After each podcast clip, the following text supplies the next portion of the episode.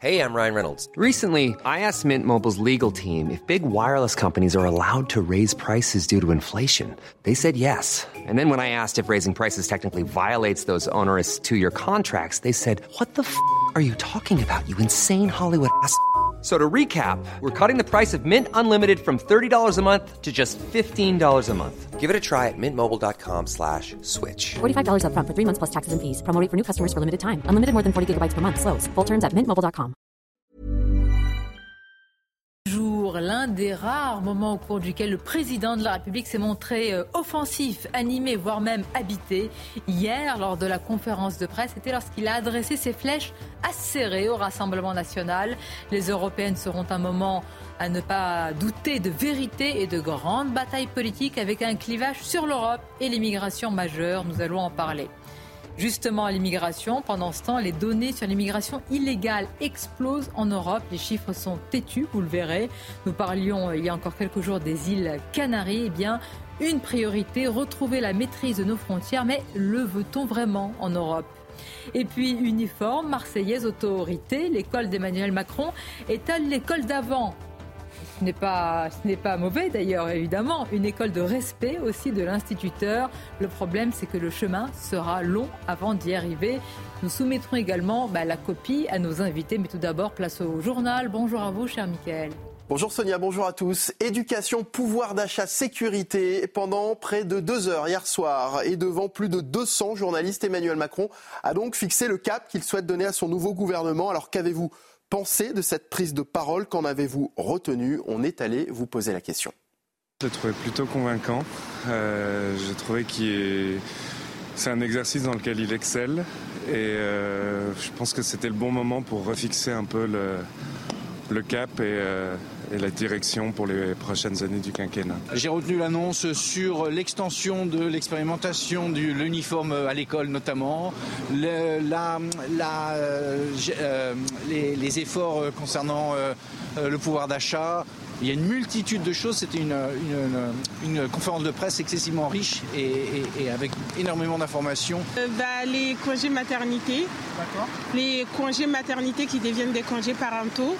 Euh, six mois, euh, bah, je trouve ça un peu euh, dommage que le délai soit aussi court.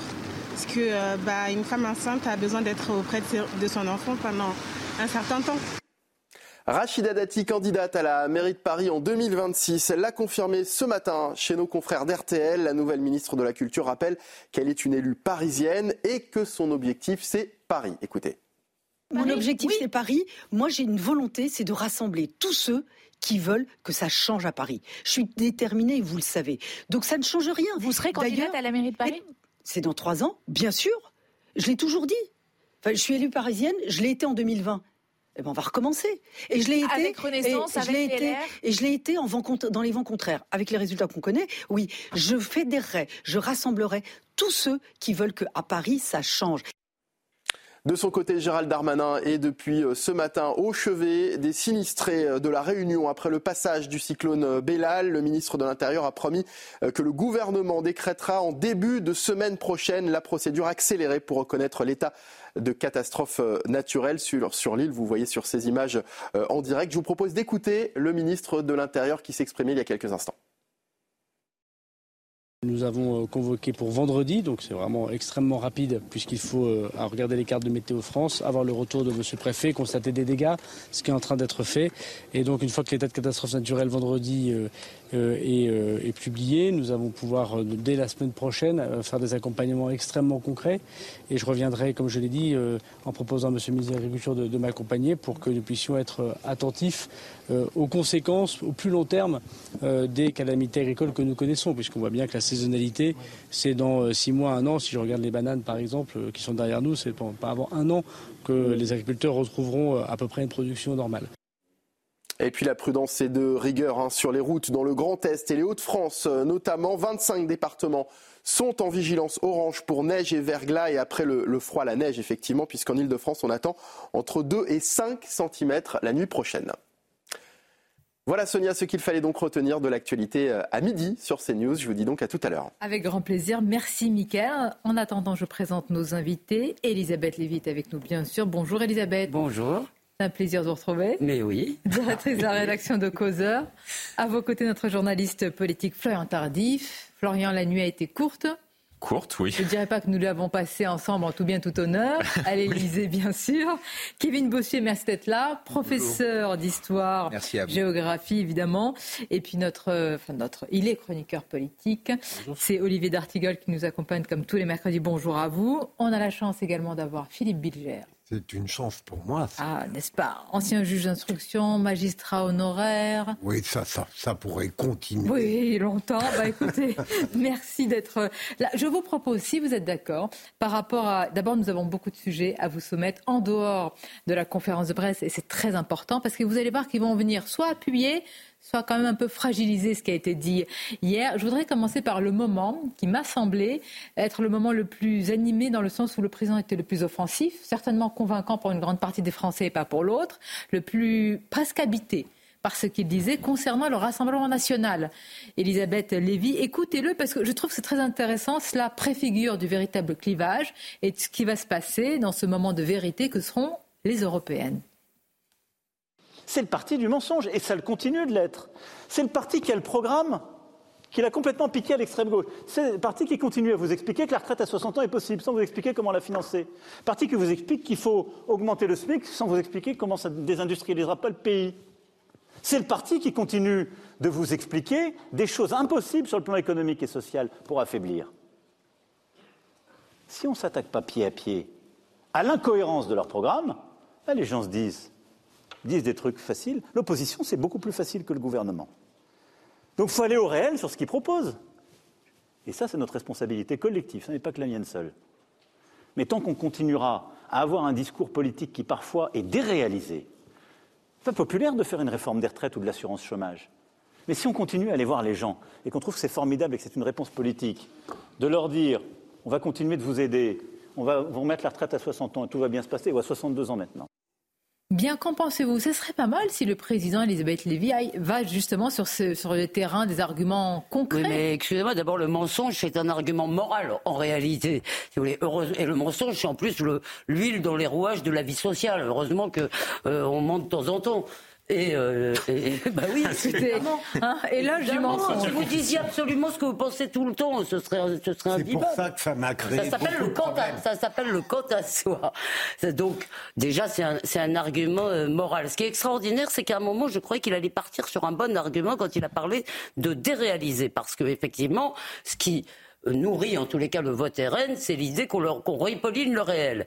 Et il part sur totalement autre chose sur les retraites et en revanche la déréalisation on l'a vu deux secondes avant euh, avant on l'avait vu avant si vous voulez avec les émeutes et ben ça j'ai trouvé que c'était un moment hautement comique les émeutes on va en parler. de l'oisiveté. Et sur le Rassemblement national Et sur le Rassemblement national, ils n'ont pas essayé la seule technique, enfin la seule politique qui marcherait, qui me paraît évidente, mais je veux bien leur fournir ce conseil, c'est de répondre aux attentes, aux inquiétudes, aux demandes légitimes des électeurs du Rassemblement national. Ça ne se fait pas d'un claquement de doigts, mais vous avez raison, hein, c'est la pas là depuis un claquement de doigts. vous avez mais je trouve c'est intéressant, Philippe, le vrai clivage, finalement, c'est celui qui perdure, c'est au sujet finalement de la souveraineté, de l'immigration. Je trouve que ça irrigue tous les domaines.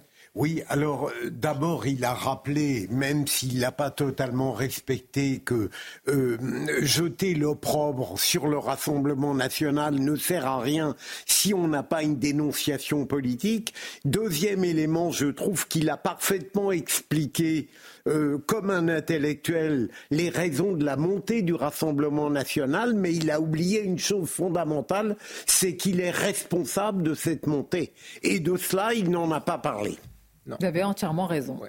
Moi, j'ai trouvé que cette obsession vis-à-vis du Rassemblement national n'était pas à propos en fait. Il n'était pas dans le rôle d'un président de la République qui essaye de rassembler. Je trouve qu'il a tapé beaucoup trop fort. On attendait autre chose. On a eu l'impression d'un discours de politique générale. On a eu l'impression que finalement il se substituait à Gabriel Attal et la manière dont il a attaqué le Rassemblement national en parlant de parti du mensonge. Je me suis mis à la place des électeurs du Rassemblement national ou des gens qui auraient pu hésiter, qui hésitent encore à voter pour le Rassemblement national. Je pense qu'il a contribué à travers ses propos et cet excès à renforcer le vote finalement Rassemblement national. En plus, vous l'avez tous dit, depuis qu'il est au pouvoir, le Rassemblement national monte, monte, monte. Et on ne peut pas non plus taper sur le Rassemblement national et sur des questions comme l'école tenir le même discours.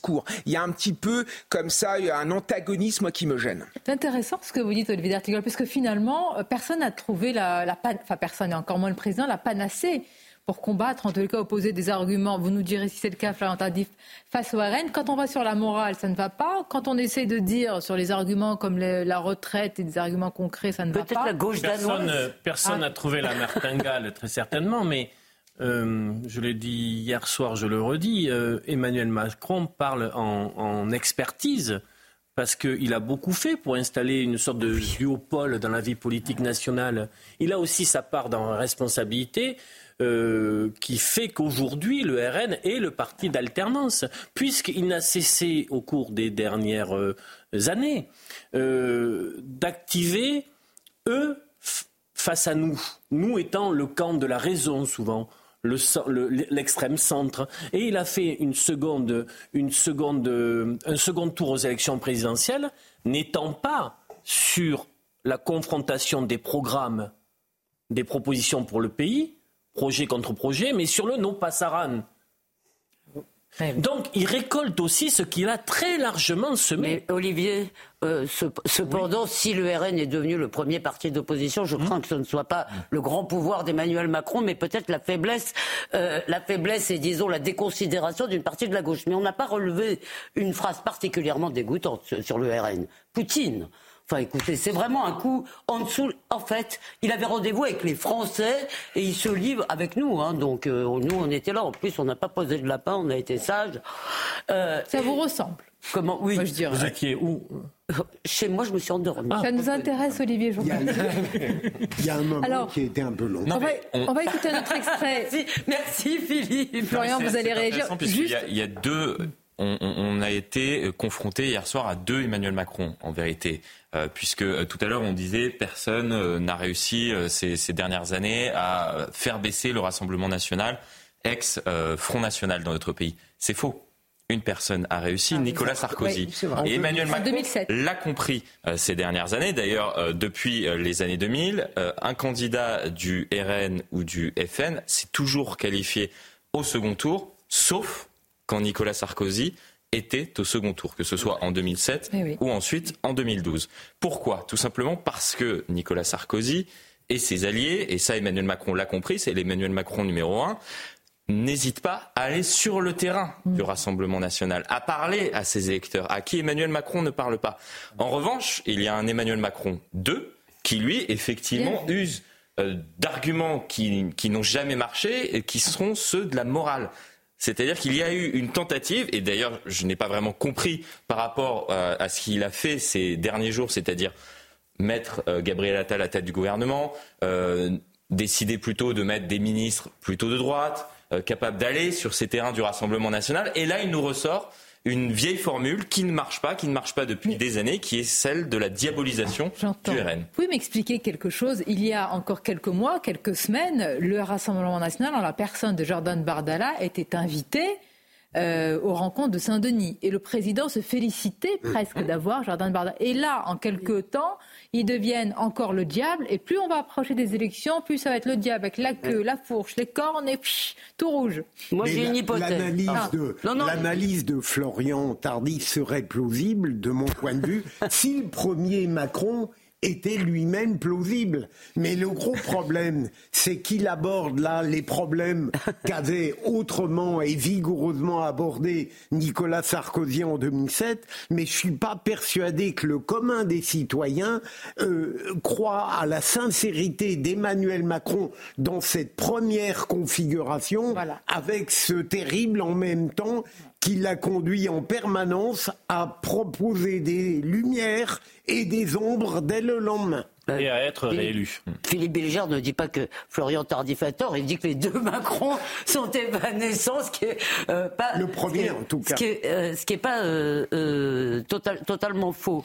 Mais je ne sais plus pourquoi je voulais vous répondre d'ailleurs. si je voulais vous répondre sur un point, mais vous vouliez dire que j'avais raison, c'est oui, bien. ça je voulais. Alors, ce qui va être très intéressant, Elisabeth, et là on va confronter ça à, j'allais dire, à la réalité, à des chiffres têtus, en particulier. Mais je trouve que c'est passionnant quand même à voir le clivage sur l'immigration. Vous allez voir les chiffres. Je dis chiffres chocs en réalité, euh, ils sont ils sont chocs depuis un certain temps. Les chiffres de l'immigration illégale donnés par Frontex. Vous savez que Frontex c'est l'agence euh, européenne qui est chargée de surveiller les frontières. Enfin, on se pose la question de ce qu'elle surveille. Voilà, nous sommes d'accord. On va voir quand même les chiffres. Vous allez voir l'évolution, elle est parlante. Et là, c'est autre chose que des mots et des discours. Mais tout d'abord, le rappel des titres de Michael.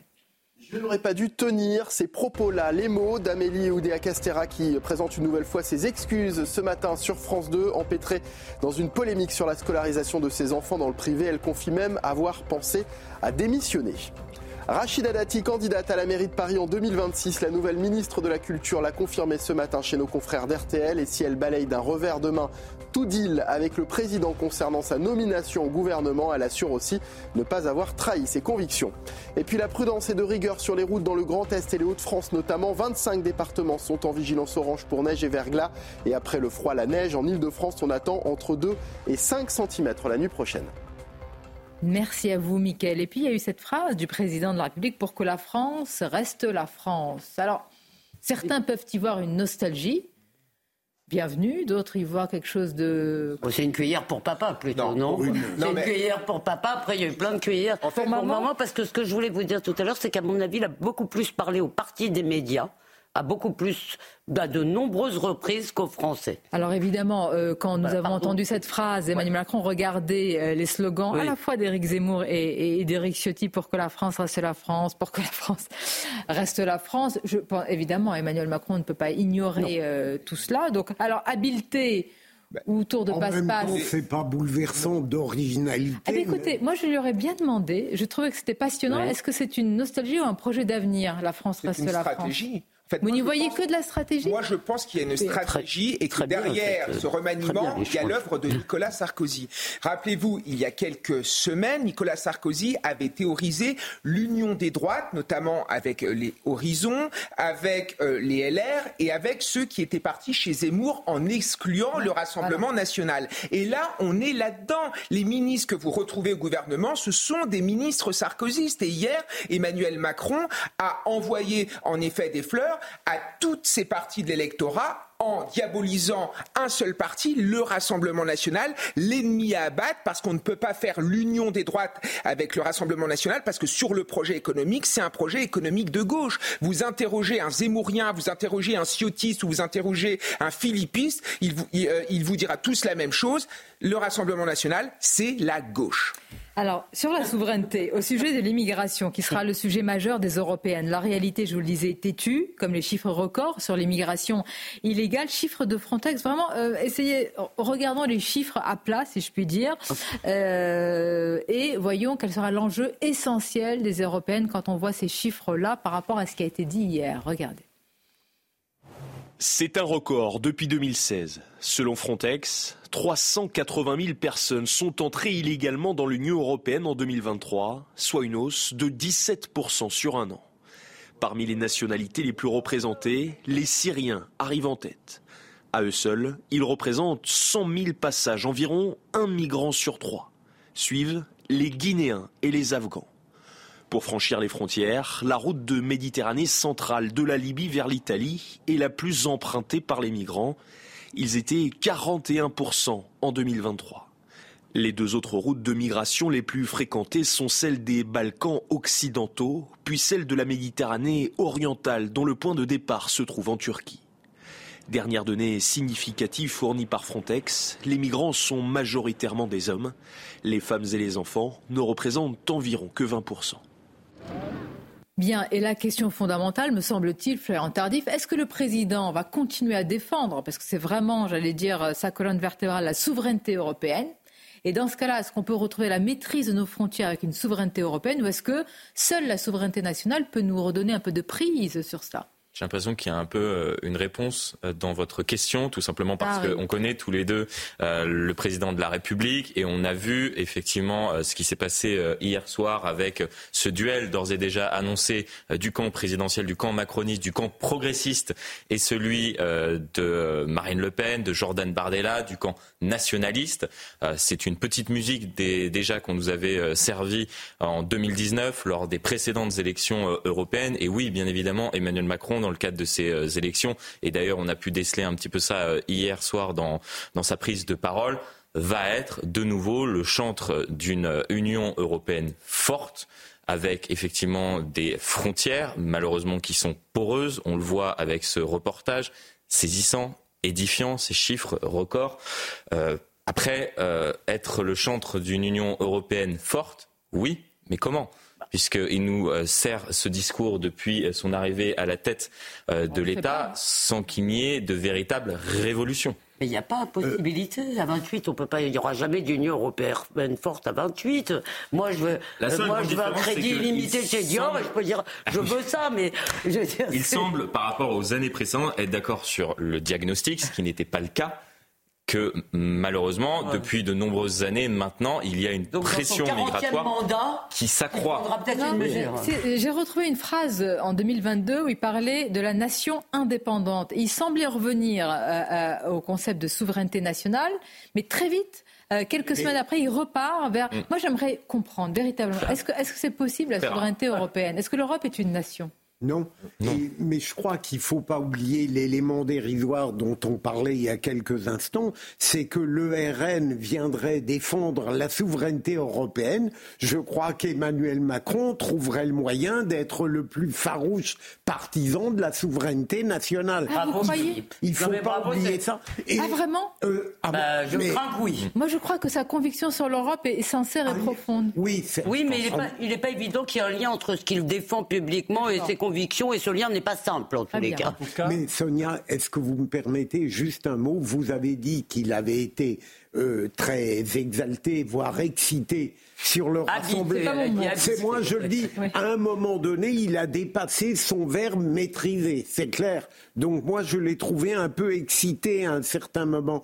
Mais il- à un autre moment, il a été formidable. Il faut le reconnaître. C'est quand cette femme journaliste lui a reproché d'être vieux jeu. Là, il a été excellent lorsqu'il a répondu Bien. sur les symboles. Mais quand, quand on dit pour que la France reste la France, euh, pour certains, ça veut dire quand même peut-être maîtriser euh, l'immigration. Certains y voient, je suppose, hein, cette, cette idée-là. C'est c'est une véritable question. Comment peut-on dire pour que la France reste la France sans diluer une partie de ce qu'elle est dans une Europe aujourd'hui qui ne défend pas beaucoup, faut, faut le dire, en tout cas pour certains, ses à- frontières? Au sujet de l'insécurité culturelle. Oui, exactement. Euh, qui est n'est pas, euh, pas qui est tabou. c'est une un question qu'on peut, qu'on peut débattre euh, tranquillement. Il n'est pas, ce n'est pas la peine à mettre sous le tapis. Mais il faut bien voir que depuis 2017 et le macronisme de départ, qu'on voit, on voit bien ce que cela a été concernant l'Europe. J'ai souvenir de la mise en scène à Athènes avec l'acropole illuminée. J'ai souvenir du discours à la Sorbonne où il y a ce jeune président qui veut euh, euh, construire son leadership à l'échelle de l'Union européenne. Aujourd'hui, ce qui s'est passé en sept ans l'a rappelé à la nécessité de souveraineté sur le plan national, sur l'énergie, avec le marché européen de l'électricité qui est adossé au prix du gaz, sur le médicament, sur euh, la politique industrielle, sur la recherche, sur euh, euh, la, la crise sanitaire que nous avons vécue avec un hôpital désarmé. Rappelez-vous, au cul des avions et pas des camions, le- les, les traf- les- les- les négociations sur les masques.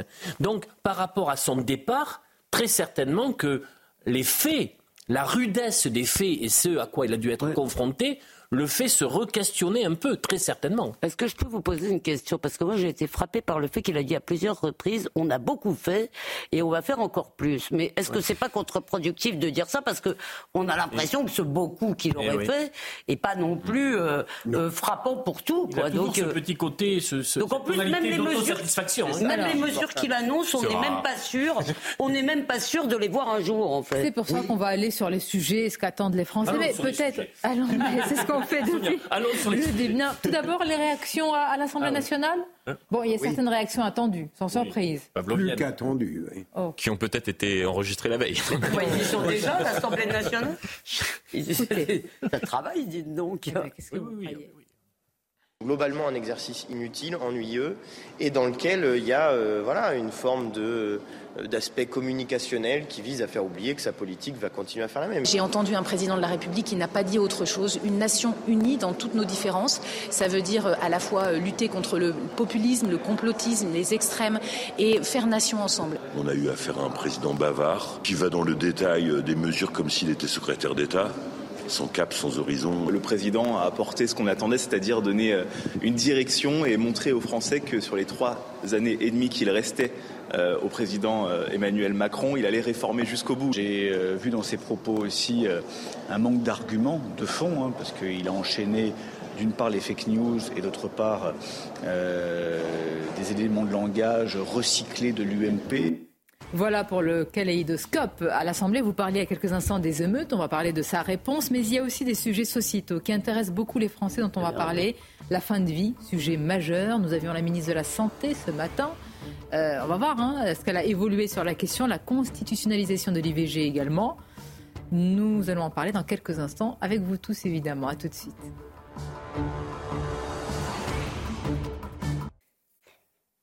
Merci d'être avec nous. Uniforme marseillaise, est-ce l'école d'avant, mais l'école du bon temps, dit, dit bon, du bon ton, temps. Est-ce que c'est du bon ton de Le dire que c'est du bon temps. temps? Voilà, c'est le bon vieux temps. bon temps, Voilà, normal. absolument. Ah oui, c'est de bon ton quand même.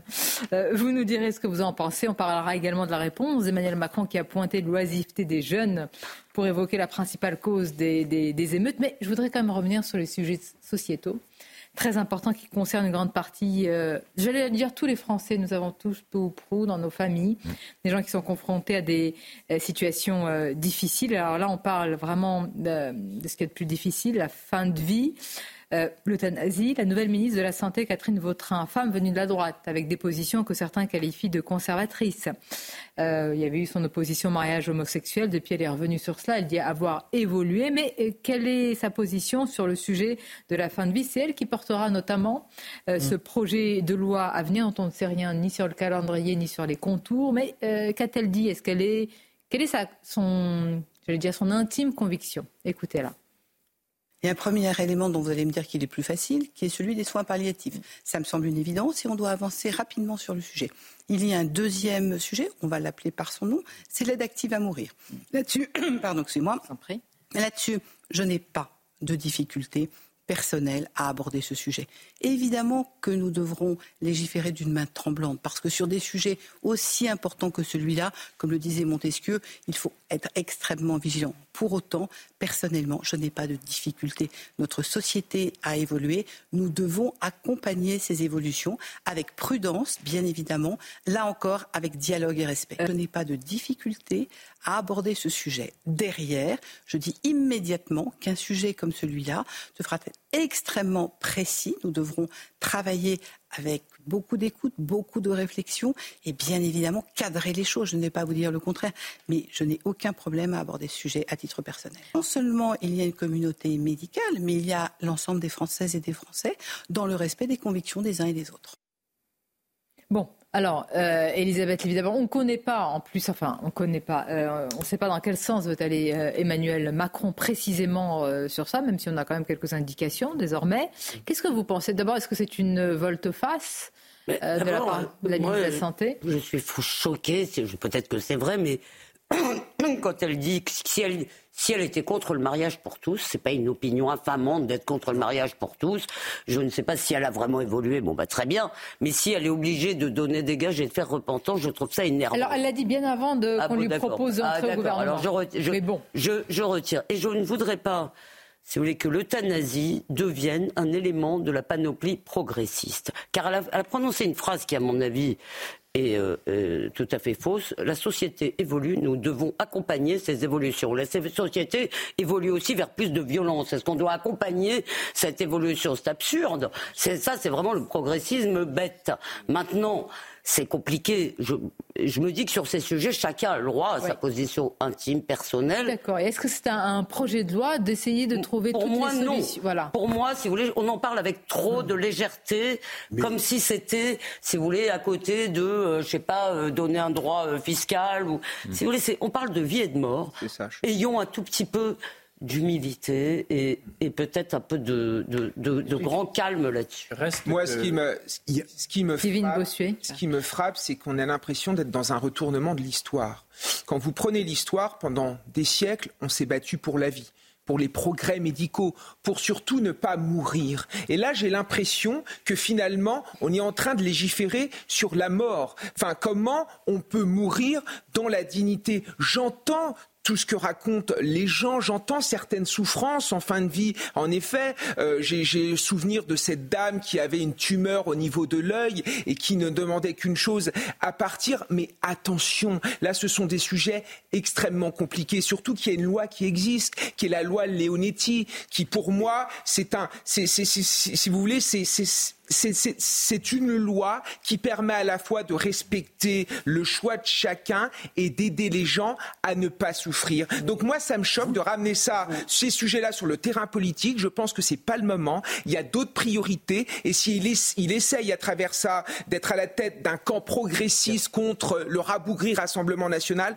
je pense que là encore, c'est pas, euh, c'est hors de propos. Pas une priorité, Ah oui, mais une attention, urgence. oui. Parce que la loi Claes-Leonetti avait permis un équilibre avec un débat parlementaire de qualité. Sauf que les moyens n'ont pas été donnés pour sa traduction concrète à l'échelle de l'ensemble des territoires. Selon l'endroit où vous habitez aujourd'hui, vous n'avez pas le même accès à une unité de soins palliatifs. Et sachez que même dans les études universitaires, dans la formation universitaire, cette discipline-là, cette spécialité-là, n'est toujours pas suffisamment reconnue. Les soignants, je suis très attentif à leurs paroles, disent que quand des personnes très malades, qui souffrent physiquement ou sur le plan psychique, euh, expriment une volonté d'en finir avec la vie, quand elles sont enfin prises en charge par une unité de soins palliatifs, elles reformulent les choses différemment. Reste ce que le président a présenté comme un nouveau modèle français de l'aide active à mourir. Pour l'instant, le texte est resté, malgré le travail de la Convention citoyenne, puis de la ministre qui en avait la charge, parce que la main présidentielle tremble sur les mots et sur la manière d'encadrer et de conditionner pour des cas qui ne sont pas nombreux, mais qui existent. Il a, il, a, il a totalement raison de trembler, parce que malgré les limites de l'effectivité de la loi Leonetti, euh, c'était bien. Est-ce qu'il était nécessaire de faire réfléchir au prétexte d'un prétendu progressisme que personne n'a demandé et qui consiste à pousser jusqu'au paroxysme l'immixtion dans nos vies au moment le plus fatal de notre existence. Moi, je trouve que c'est de l'indécence. On préfère rester face à soi et avec ceux qui nous entourent plutôt que de voir la loi nous décréter de manière parfois euh, brutale ce qu'on a envie de vivre. Moi, Je crois qu'on ne peut pas parler pour tout le monde sur ce non, sujet, mais en j'en, ai un peu assez de ces, suis d'accord avec vous, de mais- ces injonctions. Comment penser, comment vivre, comment, Comment mourir, mourir, comment aimer, comment, comment séparer, comment écrire. Non, Mais, est-ce que vous seriez d'accord, à la limite, pour dire ça ne doit pas relever de la loi, ça peut relever dans quelque sorte d'une zone d'ombre, d'un- d'un- d'une transaction entre... C'est ce qui... Et pardonnez-moi, mais arrêtons d'être hypocrites.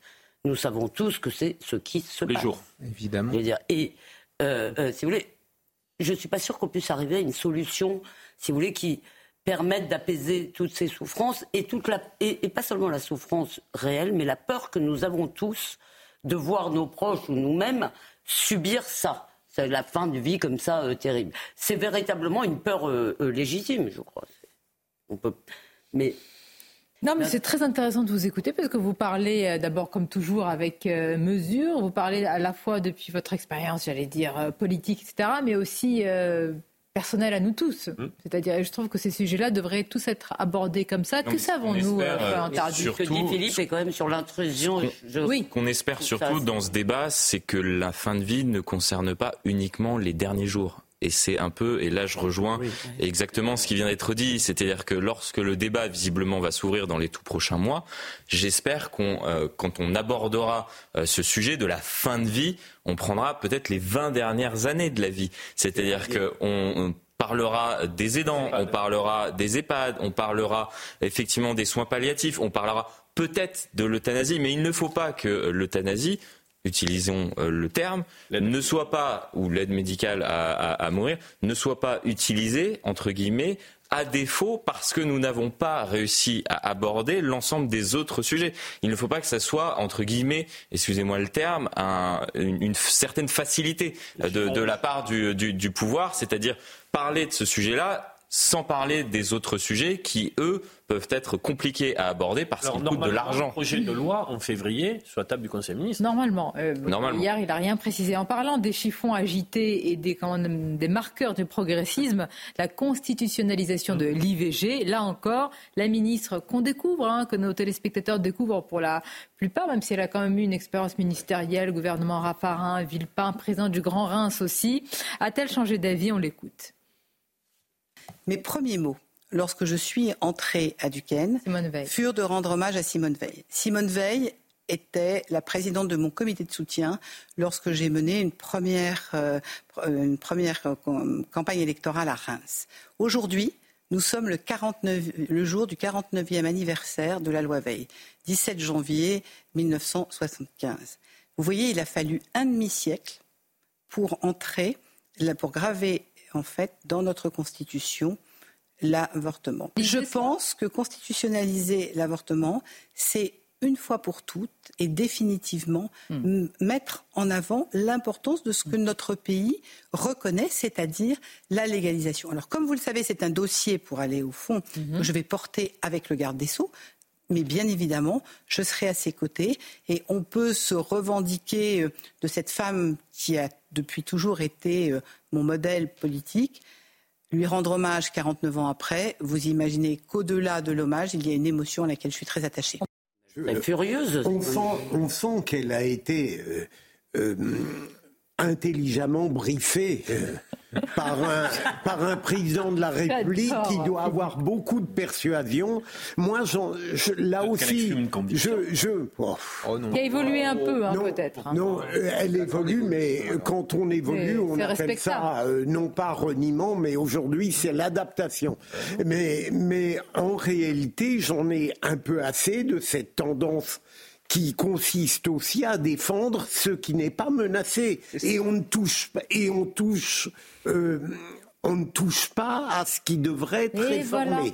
on est d'accord. Sinon, d'une main tremblante pour la Constitution. Euh, très naïf. on aime ça, on vous l'a dit. Je la crois sincère. Pourquoi? Je l'ai écouté attentivement concernant le mariage pour tous. Et elle a en effet dit, il y a dix ans, au moment de la présentation, j'y étais opposé. Et on nous avait dit que véritablement, ça allait mettre la société sous tension et française, etc. Et elle a fait l'expérience que les dix années qu'on vient de vivre, euh, que cette décision euh, n'a posé problème à personne au final, que ça n'a pas été le cataclysme qu'on nous avait annoncé. Et elle dit donc, j'ai évolué au même rythme que la société française. Moi, je crois cette femme sincère. Ben, et je ne pense pas qu'elle a été briefée. Olivier, je la crois également sincère parce que j'ai suivi le même chemin. Ah. Il y a euh, quelques années, j'ai fait la manif pour tous. Euh, c'était moi pour le mariage homosexuel que pour la GPA, mmh. la PMA, parce que moi j'avais vraiment le souci de l'enfant. Mais j'ai considérablement évolué.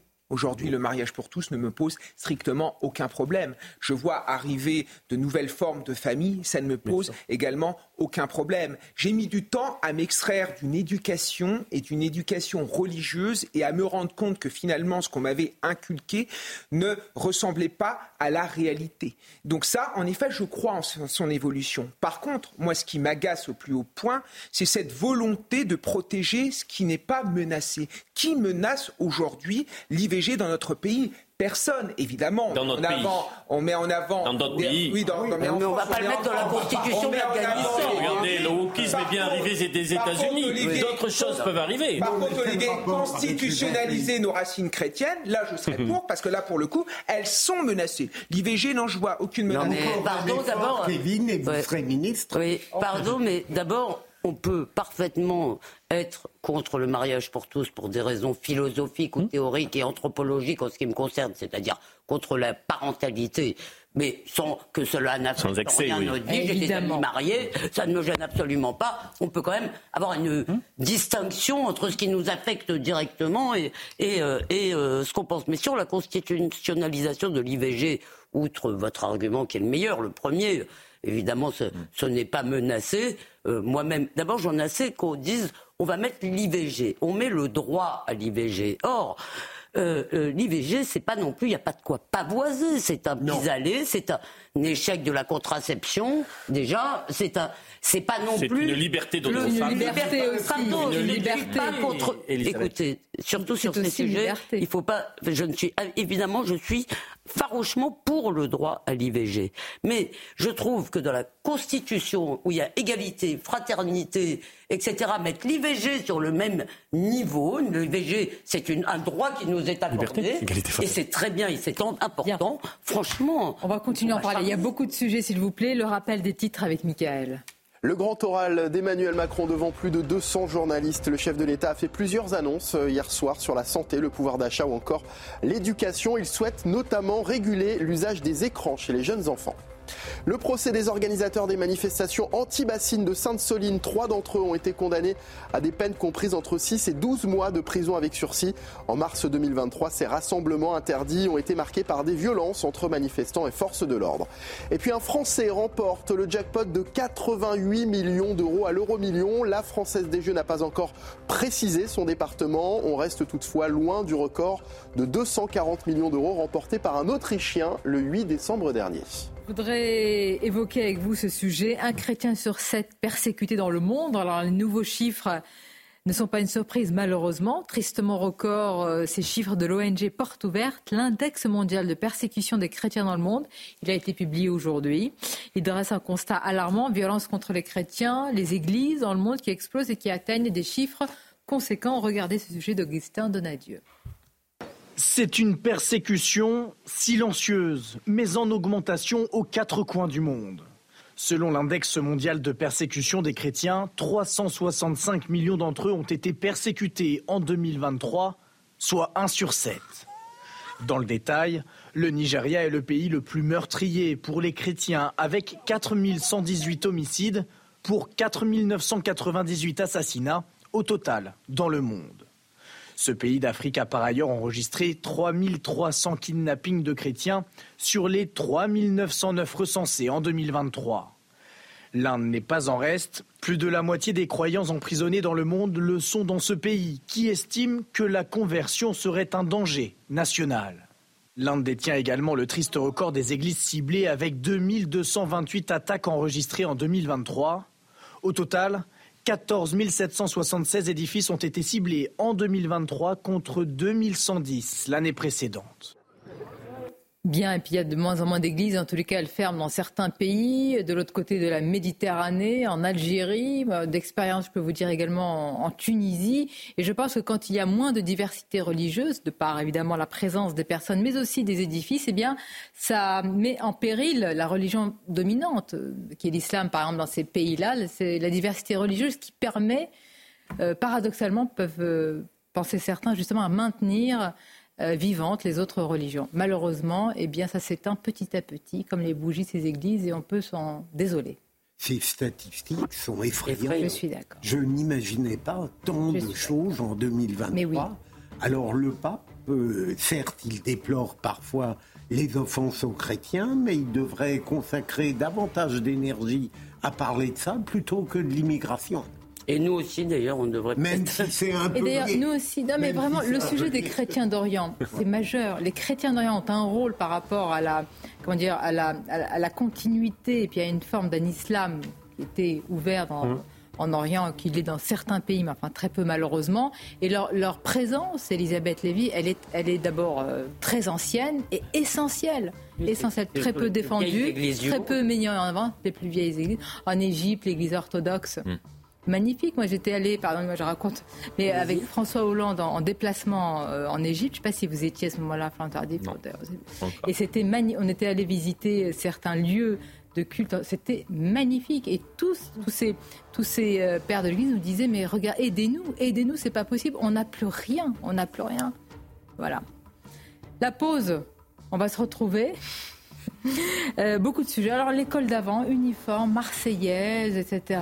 L'estrade avec le professeur en majesté, l'autorité, ne pas avoir peur euh, que l'élève La cloche. Ah oui. Moi, je regrette de jamais avoir chanté la Marseillaise à l'école. Vous avez, vous avez dit l'uniforme? Non, j'avais un- on- moi j'étais la dernière, les dernières années des blues à l'école. Les blues Ah, Vous avez noté que le président n'a pas parlé d'uniforme, il a dit tenue unique. Oui, tenue. Vous Oui. Uniforme. m'expliquerez la différence, j'ai pas bien Je la cherche encore. À tout de suite. Je, je vous la donnerai.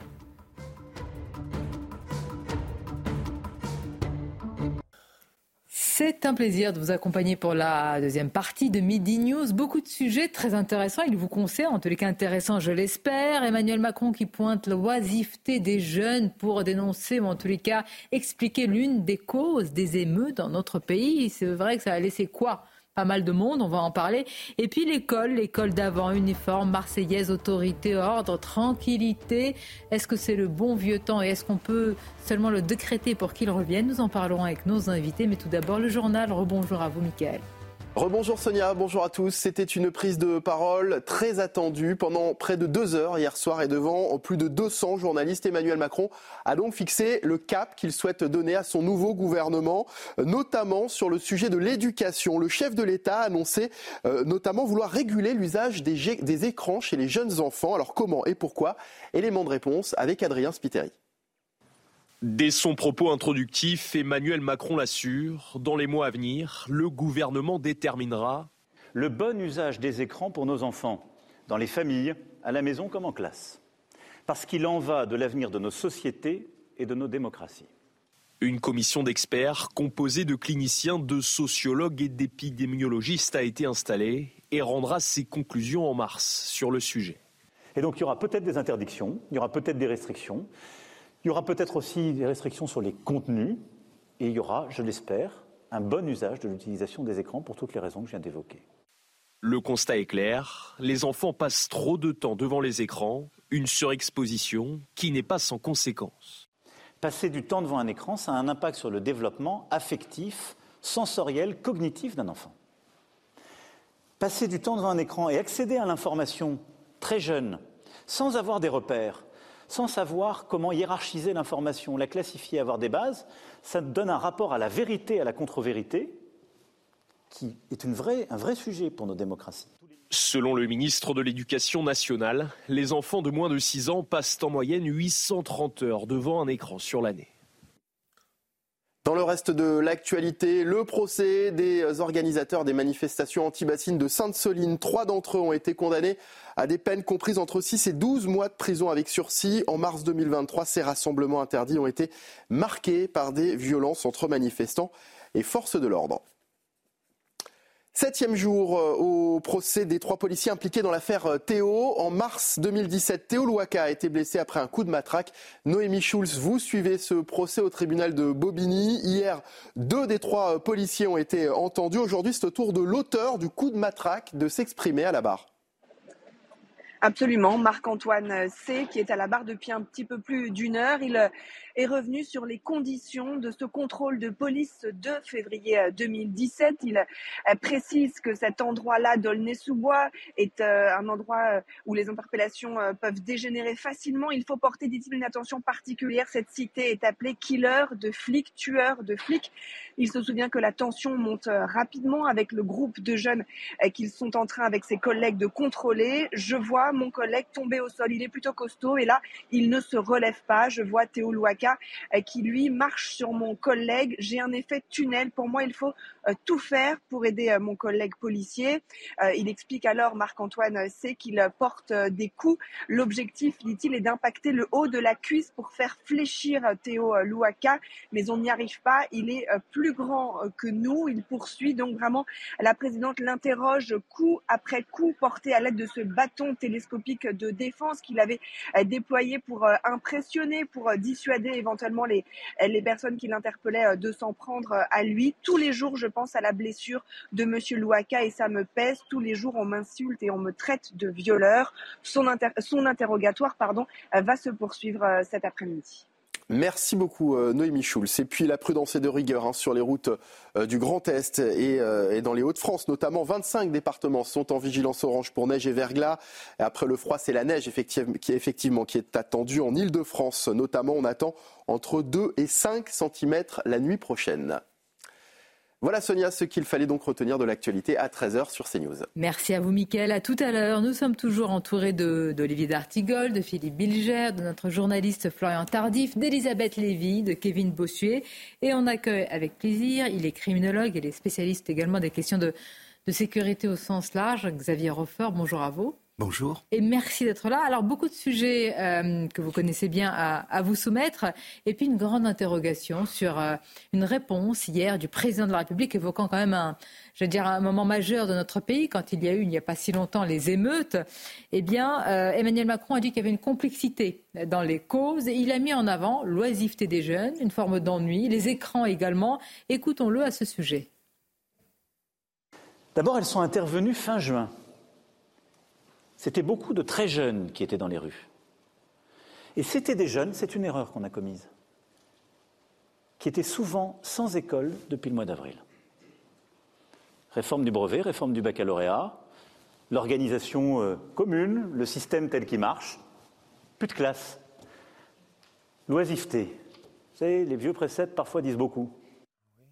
Bien, Xavier Hofer, on sait que vous travaillez sur les différentes formes de violence. Vous avez le recul et l'expérience nécessaires dans ce genre euh, d'événements. Alors, que pensez-vous peut-être politiquement de la réponse du président, mais surtout, vous, quelles, euh, quelles, sont pour vous les causes, les origines de ces émeutes et de la grande violence hein, désinhibée qui a eu lieu?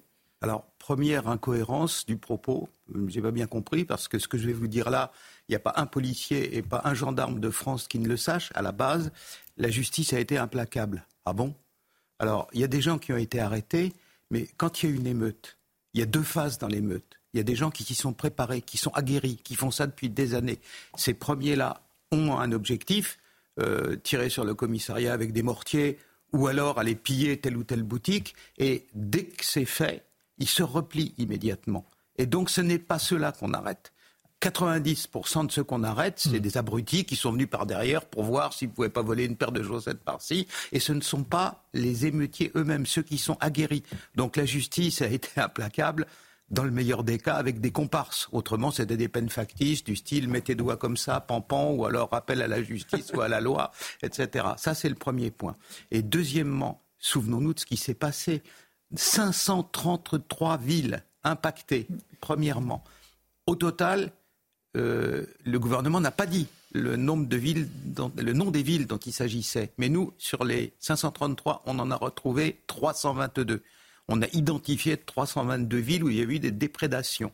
Dans toutes, sauf 4, c'est-à-dire 318, euh, les émeutes ont éclaté et se sont déroulées dans les fameux quartiers de la politique de la ville, et nulle part ailleurs.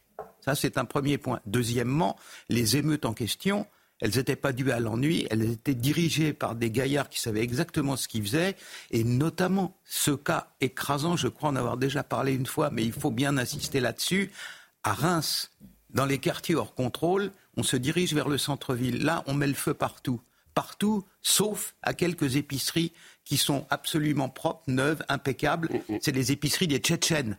Alors, les lascars dans les cités, ils savent à quel point les Tchétchènes sont dangereux. Vous avez vu, hein, ils sont capables de tuer quand ils sont terroristes et tout.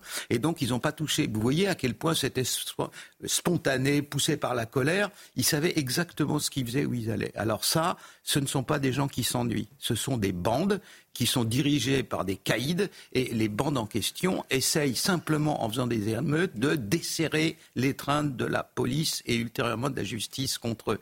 C'est ça qui s'est passé. Mais que répondez-vous aux personnes qui, par ailleurs, disent aussi que les bandes ont plutôt, notamment en lien aux narcotrafiquants, ont plutôt intérêt à ce qu'il n'y ait pas d'émeutes? Ont plutôt intérêt à ce que ce soit calme pour que justement le commerce euh, illicite puisse se développer? Et euh, l'idée aussi que dans certaines villes, ce sont ceux qui tiennent le commerce euh, souterrain de drogue qui ont demandé dans certains endroits que ça s'arrête. Je l'ai lu dans certains journaux. Donc est-ce qu'il n'y a pas une contradiction là? Pas du tout. C'est la même situation à deux moments différents.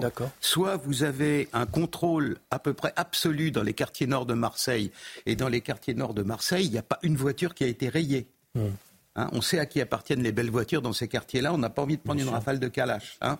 Et deuxièmement, quand l'implantation criminelle n'est pas assurée, là, ils ont intérêt à l'émeute. Parce qu'il y a toujours une élection au coin de la rue en France, et après ça, le préfet convoque le commissaire de police en disant Mon vieux, croyez que c'est vraiment indispensable d'aller là-bas? Enfin, vous voyez ce que je veux dire Les européennes, déjà que ça va pas très bien voter, alors restez Mais quelle est la part idéologique pour vous, c'est-à-dire de haine de la France ah de ben, Zéro. Zéro, c'est que. S'en fiche complètement. J'avais pris tous les paris sur euh, le fait qu'il ne se passerait rien avec l'affaire de Gaza. Mais les Palestiniens, ils s'en fichent comme de leur première chemise. Ils sont là pour le fric.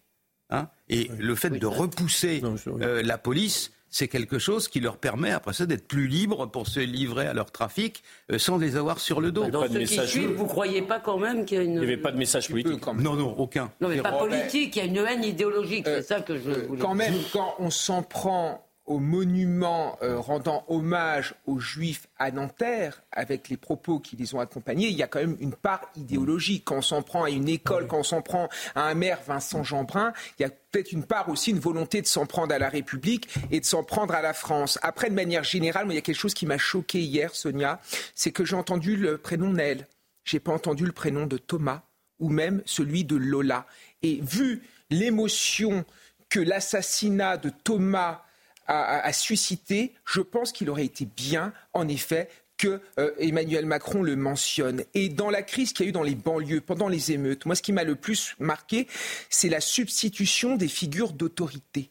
Parce que ceux qui ont mis fin à ces émeutes, ce ne sont finalement pas, entre guillemets, les policiers, ce ne sont finalement pas les élus locaux, ce sont parfois les trafiquants de drogue eux-mêmes ou parfois les imams. Mais où est-on? Est-on encore dans des quartiers où la République a une assise assez forte? C'est ça qui doit nous interroger. Monsieur même mais, même si l'analyse du président de la République hier a été a été teinté de rose, hein, c'est très clair, et qu'en particulier, euh, il a rappelé la présomption d'innocence pour Naël en oubliant que lui-même l'avait violé dès son premier propos. Euh, je, rejoins en grande partie ce qu'a dit Xavier Offer, mais je ne peux pas m'empêcher d'être troublé par le fait qu'on a vanté l'action de la justice durant ces émeutes, et c'était exact, même si des lampistes étaient condamnés, mais moi j'aurais souhaité que euh, je n'irai pas jusqu'à euh, avoir ce désir pervers d'émeute continue, parce que pour une fois, la justice a fonctionné à peu près efficacement, alors qu'en général. Euh, pardonnez-moi, quelque chose d'intéressant. Quand Kevin Bossuet dit que euh, ce qui s'est passé à Crépole n'a pas été euh, évoqué, elle a mentionné effectivement la porte-parole du gouvernement a réagi. Je voudrais qu'on l'écoute sur aussi ce qu'elle a dénoncé, une violence, dit-elle, auprès des jeunes de plus en plus importante. Et puis nous allons voir aussi la réaction de Marie-Hélène Toraval, qui est la maire de Romans-sur-Isère. D'abord, on écoute la porte-parole du gouvernement. Je pense qu'il y a deux sujets qui sont tout à fait importants l'un comme l'autre, mais attention à ne pas vouloir euh, tirer euh, euh, des, des, traits d'union trop rapides qui viendraient effectivement avoir des, positions qui ne répondraient pas à l'enjeu que nous avons. Oui, sur les émeutes, nous avons eu et nous avons rappelé qu'il y a un enjeu de violence extrêmement jeune, avec des attaques qui n'ont aucune raison, aucune justification. On ne pille pas, on ne saccage pas, on ne brûle pas, on ne menace pas. Ça n'a pas de justification à avoir. Très rapidement, les forces de l'ordre se sont mobilisées. Très rapidement, la justice s'est saisie de l'entièreté de ces sujets. Et euh, les jeunes ont été convoqués avec leurs parents quand ils étaient mineurs. Sur le sujet, effectivement, de Thomas, qui n'est pas le sujet lié aux émeutes, donc ce qui peut expliquer que le président n'ait pas fait euh, de lien direct et n'y ait pas répondu en parlant des émeutes, effectivement, nous nous sommes exprimés aussi euh, dessus. Xavier enfin, je vais vous laisser réagir. Et puis regardons la réaction hier soir, après la conférence de presse du président de la maire de Romans-sur-Isère, que nous avons euh, souvent euh, reçu ici même sur ce plateau. On a entendu, dit-elle, le prénom de Naël, pas celui de, Thomas. Alors s'indigne Marie-Hélène euh, Toraval, maire de Romans-sur-Isère, qui connaît aussi, j'allais dire personnellement, hein, la famille de, Thomas. Bon, peut-être que la question ne lui a pas été posée aussi, hein, soyons quand même honnêtes, mais qu'est-ce que vous pensez? Est-ce que voilà, est-ce que, est-ce que, toutes ces violences sont à mettre en commun? Non, mais ce, qui est important, c'est que souvent sur ces sujets-là, on parle au troisième degré de personnes qu'on ne connaît pas. vous n'imaginez pas la popularité des criminologues auprès des lascars de banlieue. Ils m'arrêtent dans la rue, ah c'est vrai que tu as vu des mafieux, etc. Donc j'ai eu des dizaines de conversations avec eux. On va prendre un café, je leur explique que les règles de mon métier font que moi je peux leur offrir le café, mais que l'inverse n'est pas vrai. Donc ça se passe dans les, normes. Mais on boit des cafés, on discute, on est au bistrot, etc. Pardon de dire ça, mais ils n'ont rien dans le chou, quoi. C'est-à-dire que au moment où ils voient Ben Laden à la télévision, euh, dans les 15 jours qui suivent, c'est Oh, Oussama, il est trop cool. Et puis là, maintenant, il y a vaguement l'affaire de Gaza. Là, bon, on passe à côté d'une synagogue, on va acheter un caillou. Mais il n'y a aucune espèce de logique ni de long terme. Ils sont totalement infantiles. Ils ont cette double caractéristique des individus infantiles, à savoir qu'ils ne savent pas différer leurs attentes il faut attendre une semaine. Ça, ils savent pas faire.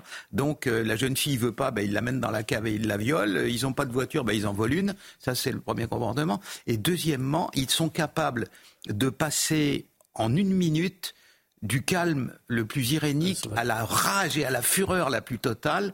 J'en ai, j'en ai vu, mais être adorable avec moi et une demi-heure après, être, agresser quelqu'un, tout. Donc ils sont capables. C'est, 5 ans d'âge mental, quoi. C'est 5 ans. Mais moi, j'ai été frappé hier par, un, par la différence d'un président qui avait euh, dénoncé, pointé, parlé d'une forme de décivilisation, et même Emmanuel Macron hier qui pointait l'oisiveté, l'ennui. Je me dis, mais qu'est-ce qui s'est passé pour qu'il laisse de côté le diagnostic qu'il avait plutôt courageusement euh, posé, sans donner d'ailleurs euh, le, le, remède?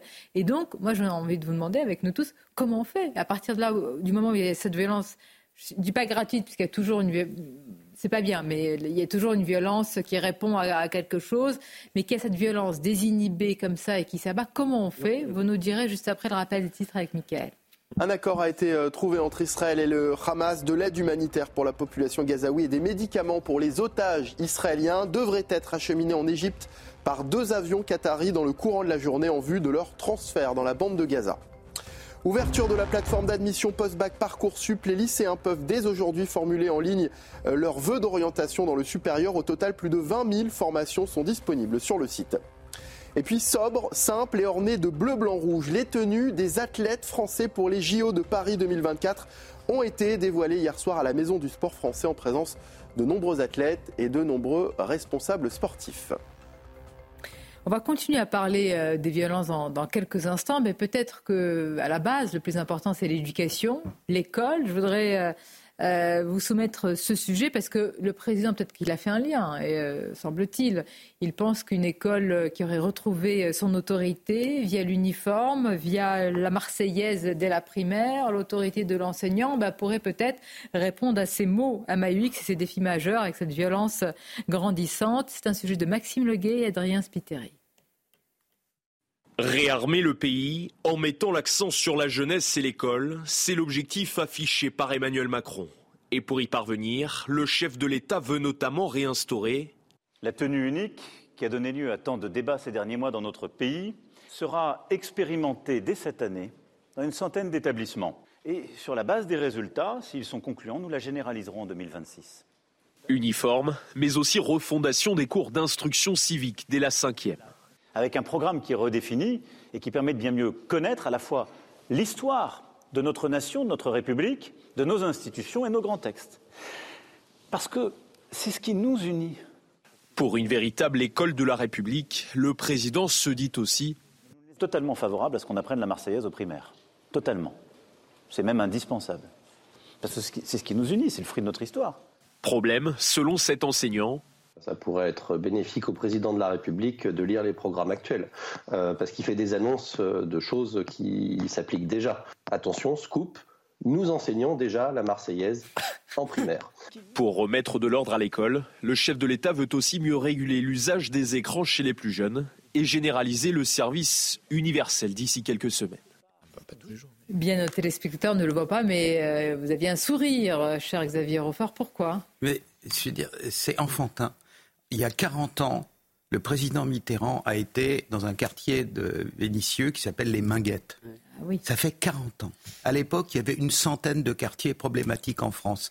On vient de faire la liste, la dernière, là, il y a un mois, il y en a près de 1400. Dans les quartiers en question, comment, au nom du ciel, voulez-vous apprendre la Marseillaise et faire des activités de ce type-là dans des écoles? Il y a trois endroits dans les quartiers difficiles où les bandes se trouvent en contact les unes avec les autres. D'ordinaire, elles s'évitent chacun sur son territoire vend sa drogue. C'est les réseaux de transport, l'école et le marché. Donc, à partir du moment où le problème des bandes n'a pas été résolu par la discipline, en disant attention, il y a les moyens de le faire. Euh, monsieur le juge euh, sera là pour nous expliquer en détail. Il y a des interdictions de paraître. Vous pouvez dire à des individus, si la police est encore capable de le faire, vous n'avez pas le droit d'aller à tel endroit. Eh bien, c'est un, c'est un dissolvant à bande. mais est-ce qu'on peut quand même avoir une pensée pour les équipes pédagogiques en zone d'éducation prioritaire qui sont face mais à des difficultés Ça n'exclut pas de poser un diagnostic lucide. qui, sont, qui, sont face qui sont face à des difficultés énormes mais qui quand même euh, essayent de faire de leur mieux. Parce que moi, j'en connais directement qui, qui enseignent dans ces conditions-là et qui, je vous assure, obtiennent aussi des résultats. Olivier, c'est pas contradictoire avec la même chose.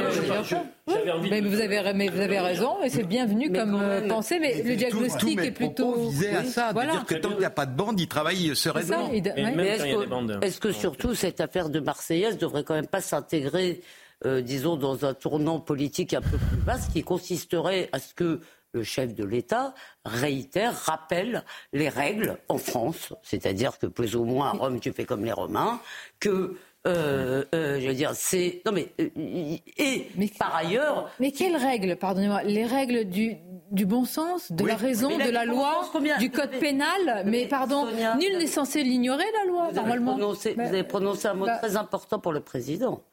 Il a dit bon sens à peu près cinq fois, je mm. pense. Je suis pas sûr, mais.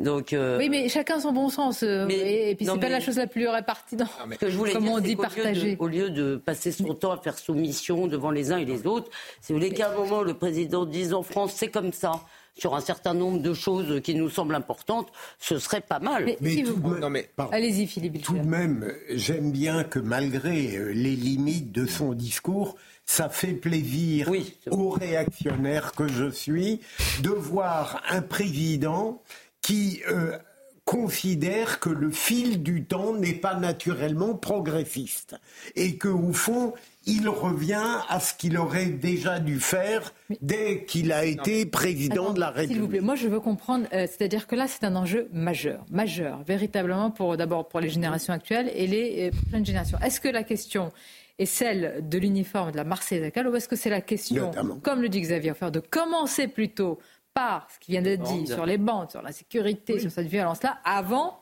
Enfin, je sais pas, on ne peut pas tout mener d'un. Dans l'ordre général des choses, la sécurité n'est pas plus importante que le reste. C'est pas plus important que la médecine, c'est pas plus important que l'éducation. Simplement, c'est préjudiciel.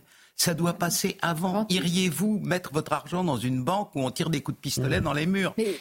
Les instituteurs savent ça sur place. Ils savent que quand il y a deux bandes de deux quartiers qui arrivent dans la cour de récréation, fatalement, à un moment donné, il y a une bagarre. Après ça, les grands frères viennent à la sortie, après tu t'en es pris à mon petit frère, ils se retrouvent à la gare du RER e et ça n'en finit pas. C'est le quotidien, ça, dans ces Vous avez raison, mais est-ce que euh, vous accepteriez l'idée que la Marseillaise et euh, la tenue unique sont des ingrédients, comme le dit euh, Sonia, qui ne sont pas fondamentaux, mais s'ils se cumulent avec euh, Philippe, pardonnez-moi. Là, j'ai l'impression qu'on est trop abstrait. Vous avez raison, c'est de bonnes choses, c'est des bonnes mesures, tant mieux que ce soit fait. Mais moi, je veux comprendre, je ne veux pas exagérer les chiffres, mais Enfin, je veux dire que dans un pays où vous avez eu à Marseille, dans la cité phocéenne, une année terrible, noire, pas possible, ça n'a pas été évoqué hier, peut-être la faute aussi euh, à nous, nous n'avons pas posé ni pu poser l'action, mais nous avions, euh, avec Florian et puis tout le service politique à la fois d'Europe 1 nous sélectionné quelques questions que nous aurions voulu poser. Et par exemple, on, a repris euh, ce que le président qualifiait comme priorité absolue.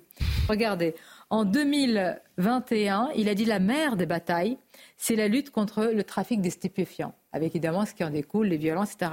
Ensuite, un mois plus tard, pour le colloque du Conseil de l'agriculture, il a dit que la mère des batailles, les mêmes mots, c'est le revenu agricole. Ensuite, en mai dernier, il expliquait devant les acteurs de l'industrie que la mère des batailles, c'est la réindustrialisation. Ensuite, en décembre, sur France 5, il avait dit que l'école est la mère des batailles. À un moment, on ne peut pas tout mener en même temps. mais oui, il y a beaucoup de batailles, mais on n'a qu'une seule mère dans la vie. Alors, des familles alors pour vous, c'est pour ça que je vous disais, est-ce que tout part? Parce que le droit à la sécurité, il est primordial. Je pense souvent, et je prends comme exemple la petite Sokaina qui a été tuée à Marseille. Je veux dire, elle, elle aurait pu faire des études exceptionnelles. C'était la méritocratie avec des études de droit. Et puis voilà une balle perdue qu'il atteint dans sa chambre. Comment voulez-vous développer toute la suite si vous n'êtes pas sanctuarisé dans votre un domicile? La mère des batailles, la lutte contre les stupéfiants. C'est un échec total. Un échec total. Nous avons un baromètre pour le trafic de drogue qui est imparable. C'est une marchandise. Toutes les marchandises, légales ou illégales, sont régies par la loi de l'offre et de la demande. C'est une réussite, ce qu'il nous a dit il y a deux ans. Alors aujourd'hui, la cocaïne qui était il y a trois ans à 80 euros doit être à 120 euros. Elle est à 60 euros. Donc elle a baissé de 30%. Si elle a baissé de 30%, c'est qu'elle inonde la France. Comprenez? Et ce qui va nous arriver demain, c'est-à-dire les opioïdes chimiques qui arrivent déjà en Angleterre, 40 morts l'année dernière, hein, nitazène et xylazine, ça va être une horreur absolue. Euh, les talibans ont supprimé tout l'opium en Afghanistan, 90% de l'héroïne au monde. Dans trois mois ou quatre mois, il n'y aura plus du tout d'héroïne en Europe. Elle sera, euh, il y en a plus euh, parce qu'il n'y a plus de pavots en Afghanistan, 90% du total. Il faut un an pour que ça arrive. La suppression date 2022, fin 2022. Donc là, maintenant, c'est en train de s'assécher. Ce qui va le remplacer, c'est l'héroïne synthétique. Fentanyl, xylazène, la famille, et puis un, un espèce d'anesthésique pour euh, mammouth ou pour gros animaux euh, qui s'appelle la xylazine. C'est horrible. Les gens sont transformés en zombies. Oh. Ça va nous arriver. Elle est où le, succès On va marquer une pause. C'est où alors que, bon, il est vrai, le ministre de l'Intérieur euh, dresse souvent un satisfecit, un autosatisfecit sur ce sujet. Vous allez réagir. Je vous remercie d'être là. C'est passionnant de vous écouter parce que, euh, au-delà du, diagnostic, vous, il y a un travail de prospective. Donc, on essaye de savoir ce qui va se passer et vous nous apprenez dans ce domaine-là si important euh, ce qui est à l'œuvre. Une courte pause. Vous allez voir aussi d'autres sujets très concrets. À tout de suite. Nous sommes de retour en, en direct et je dois dire à nos téléspectateurs que nous étions happés par euh, le, comment dire, la conversation que nous avions, ce que vous nous rapportiez, Xavier Hofer, sur l'évolution des trafics, des, des stupéfiants. Ah, inquiets, hein, nous étions fascinés dans le sens, euh, c'est vraiment. Euh, je, je, trouve ça, là, ce que vous nous avez décrit, moi je l'ignorais totalement. C'est vraiment inquiétant. Je ne vois pas, comment dire, la parade. Je ne vois pas, la, je ne vois pas le, un premier début de solution face à ce que vous nous avez décrit. La, alors d'abord, Juste en un mot. Mais c'est vrai, tout le monde n'était pas avec nous. Euh, vous avez raison. Forme d'héroïne chimique. Je vous ai dit, plus d'héroïne naturelle faite à partir de pavots fabriqués en Afghanistan et importés euh, euh, par les routes de la contrebande et des trafics jusqu'à l'Europe. Ça s'arrête. Les talibans ont réussi à faire en un an ce que les États-Unis n'étaient pas parvenus à faire en 20, c'est-à-dire plus de trafic. Alors, ils ont des méthodes plus rugueuses, si vous voulez, pour interdire les gens de faire les choses. Mais, voilà. Donc maintenant, remplacement de nouvelles formes d'héroïne chimique. Euh, fentanyl, c'est-à-dire à, l'origine, euh, la pharmacopée avait prévu des médicaments pour les formes terminales de cancer, les douleurs insupportables, etc., qui consistent à anesthésier les gens ben, jusqu'à ce qu'ils meurent. Et donc euh, là, on a fait encore pire, si vous voulez, ce sont des anesthésiques puissants pour les grands mammifères. C'est-à-dire comment endormir un éléphant qui a une défense qui lui fait mal, une rage de dents, quelque chose comme ça. Alors ça, c'est la xylazine, qui est une forme euh, d'anesthésique chimique mille fois plus puissante et qui potentialise toutes les formes d'héroïne chimique, et une nouvelle forme euh, d'anesthésique aussi très puissante qui s'appelle les nitazènes. 1500, 1500 fois plus fort que la morphine. Hein. Mm. Donc, euh, ça peut être mortel, mortel à partir d'un ou deux milligrammes. Et donc, euh, la seule solution devant des stupéfiants aussi dangereux, alors j'insiste, comme c'est nouveau, il n'y a pas de test de détection. Quand quelqu'un arrive aux urgences, on ne sait pas qu'il a pris ça. Hein. Donc il faut attendre, euh, faire des essais, méthode essai-erreur. Il n'y a pas le test de dépistage immédiat. Et puis deuxièmement, il n'y a aucun produit de substitution. Il y a des produits de substitution pour l'héroïne. Hein. Il y a des produits qui permettent de faire euh, ressusciter, si vous voulez, quelqu'un... Mm et qui fait une surdose euh, potentiellement fatale d'héroïne, le narcan et des produits comme ça, il n'y a rien pour ces formes-là. Et donc, la seule solution, c'est que la justice sanctionne de manière extrêmement sévère ceux qui seraient pris à vendre ces substances-là, en passant de la notion de trafic de stupéfiants à la notion d'empoisonnement de masse. C'est-à-dire qui est euh, empoisonnement de masse en bande organisée, euh, vous avez du mal à sortir de prison. Évidemment. Est-ce qu'on peut faire un, point, un bilan, euh, Florian Tardif, par rapport à, ces sujets éminemment régaliens, de la lutte contre les trafics, de la lutte contre les violences, la délinquance, etc., par rapport à ce qu'a dit le président hier? Écoutez, euh, le bilan est régulièrement fait euh, par, euh, par Gérald Darmanin, le ministre de l'Intérieur, qui avait fait, et on en parlait tout à l'heure, sa priorité pour, pour, pour raison d'agenda, effectivement, puisqu'il est à la Réunion. il avait fait de sa priorité, lorsqu'il était arrivé place Beauvau, de lutter contre le trafic de drogue. Alors certes, les nombreuses opérations de police ont permis de réduire le nombre de points de deal c'est-à-dire que je crois qu'à son arrivée, il était autour de, de 4000 points de deal à peu près euh, dissimulés à peu près partout euh, sur le territoire national. Là, on est plutôt autour de 3000 points de deal, mais ça ne veut pas dire que les trafics ont diminué. C'est-à-dire qu'il y a moins effectivement, entre guillemets, euh, de points où on peut acheter directement de la drogue, mais on l'a vu avec les derniers chiffres, les chiffres sont plutôt en augmentation. Et d'ailleurs, effectivement, euh, ce qui a été dit tout à l'heure euh, de la cocaïne, par exemple, euh, où le prix le, pour un gramme de cocaïne a diminué ces dernières années, cela montre effectivement, et tous les économistes qui nous regardent savent très bien que pour faire baisser le prix d'un produit, il faut augmenter considérablement la vente, inonder le marché. Avec un sujet, c'est vrai qu'on peut communiquer sur le plan politique avec un point de deal qui est tapé. avec, c'est ce qu'il fait, hein, régulièrement. Avec ce qui se passe. Et il faut, et pour, pour les personnes qui vivent dans l'immeuble avec un point de deal d'un cas Oui, mais pour le voisin d'immeuble d'à côté, quand ça se déplace... Il y a souvent l'effet bah plumeau, ça peut se reconstituer. C'est joliment et puis, dit. Et puis, et puis, et puis, euh, tout ce qu'on lit concernant les conséquences, je ne sais pas si vous pouvez me le confirmer, de la réforme de la police judiciaire, où nous aurions moins de moyens mobilisés pour s'attaquer au haut du spectre concernant les grands trafics. Est-ce que c'est une réalité ou pas? En tout cas, les spécialistes de la, juste, de la police le disent beaucoup notamment sur le plan international, oui, il est limité. Euh, je, vais vous laisser répondre. Je voudrais vous soumettre un, un, autre sujet. La fois dernière, quand vous étiez là, nous avions parlé des vols que subissent les agriculteurs. Euh, juste après, j'avais eu beaucoup, beaucoup de retours et de témoignages d'agriculteurs par rapport à cela. Véritable phénomène, hein. beaucoup plus inquiétant qu'on. Enfin, vous, vous le savez très bien qu'on le dit. Et puis, il y a les vols des commerçants. Et puis il y a de plus en plus de commerçants qui se disent eh bien très bien, eh bien moi je vais filmer ces voleurs, euh, vidéosurveillance, etc. Il y avait eu un cas comme ça, on en avait parlé ici même il y a un an, euh, à Amiens, je crois. Ah oui, effectivement. Voilà. Et puis il y a maintenant un collectif qui s'appelle Ralvol et qui a lancé une pétition justement pour que, eh bien peut-être on puisse filmer en tous les cas avec les caméras de surveillance ces voleurs avec toutes les difficultés que cela peut produire. Regardez ce sujet préparé par nos équipes. Ces images de vidéosurveillance datent d'il y a un an. Des scènes de vol à l'étalage diffusées à l'époque sur les réseaux sociaux pour tenter de retrouver les voleurs. Douze mois après, le propriétaire du magasin republie ces images comme un cri d'alarme. Grâce à la diffusion de ces images, eh on a pu identifier un véhicule, on a pu identifier un auteur, mais malheureusement, un an plus tard, pas d'informations de la police ou très peu, et puis alors aucune de la justice. je ne sais pas où en est cette histoire. Alors que la procédure a été transmise au parquet, les auteurs des faits sévissent toujours à Amiens et dans les Hauts-de-France, selon le propriétaire du magasin. Ils continuent de voler, et ce sont bien les mêmes que ceux qui sont venus chez moi. Je peux vous assurer qu'après la diffusion des images, quasiment tous les jours, je savais où ils étaient.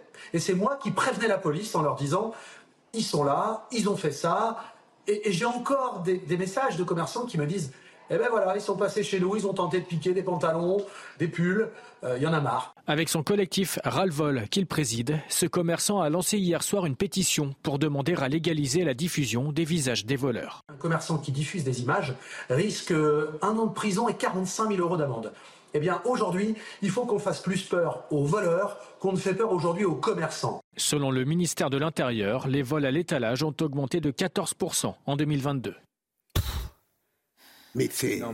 Euh, Sonia, si je peux émettre un, propos un peu iconoclaste, euh, la justice changerait radicalement si elle avait l'obligation de tenir au courant le plaignant ou la victime de, du niveau de sa procédure. C'est hallucinant qu'on ne sache pas, non mais... mais ça me dépasse. D'accord. Moi, une anecdote quand même rapide. Moi, il y a 3-4 ans, il y a un ami qui était euh, dans un espèce de restaurant. Il avait mis son, télé, son, son, son portable, c'était un Mac, sous son siège. On lui a dissimulé. Il a été porté plainte à la police. La police lui a demandé d'aller voir le commerciant, de demander les images, d'imprimer euh, les, les, les images de la vidéosurveillance et si possible en couleur et il n'a jamais eu ensuite de nouvelles.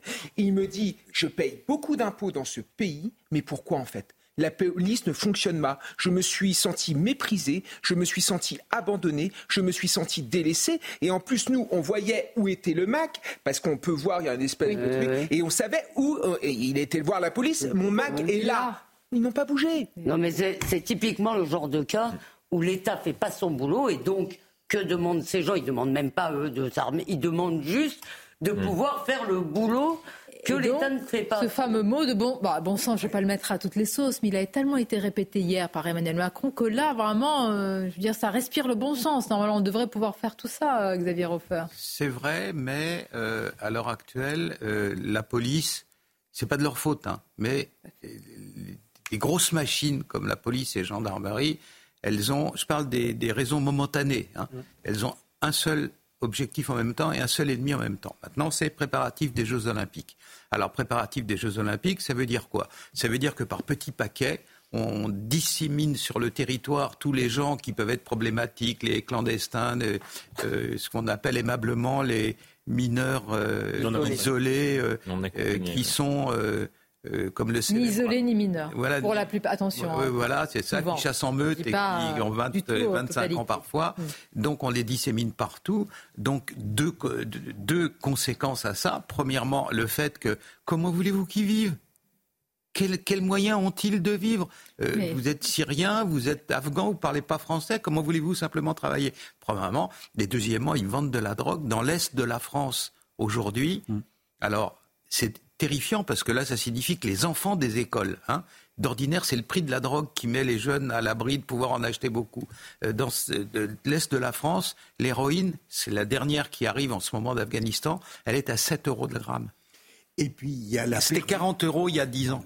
Et il y a la perversion des services dédiés. C'est la grande mode aujourd'hui. Lorsqu'on n'arrive pas à gérer un problème judiciaire, on crée un service spécialisé. Mais en réalité, le service spécialisé pour la police comme pour la justice fait qu'il ne s'intéresse pas à la généralité des transgressions. Et en réalité, la police aujourd'hui, elle est complètement enquistée dans euh, les enquêtes sur les violences conjugales. Il en faut, hein, c'est tout à fait fondamental. Mais le reste n'est pas négligeable.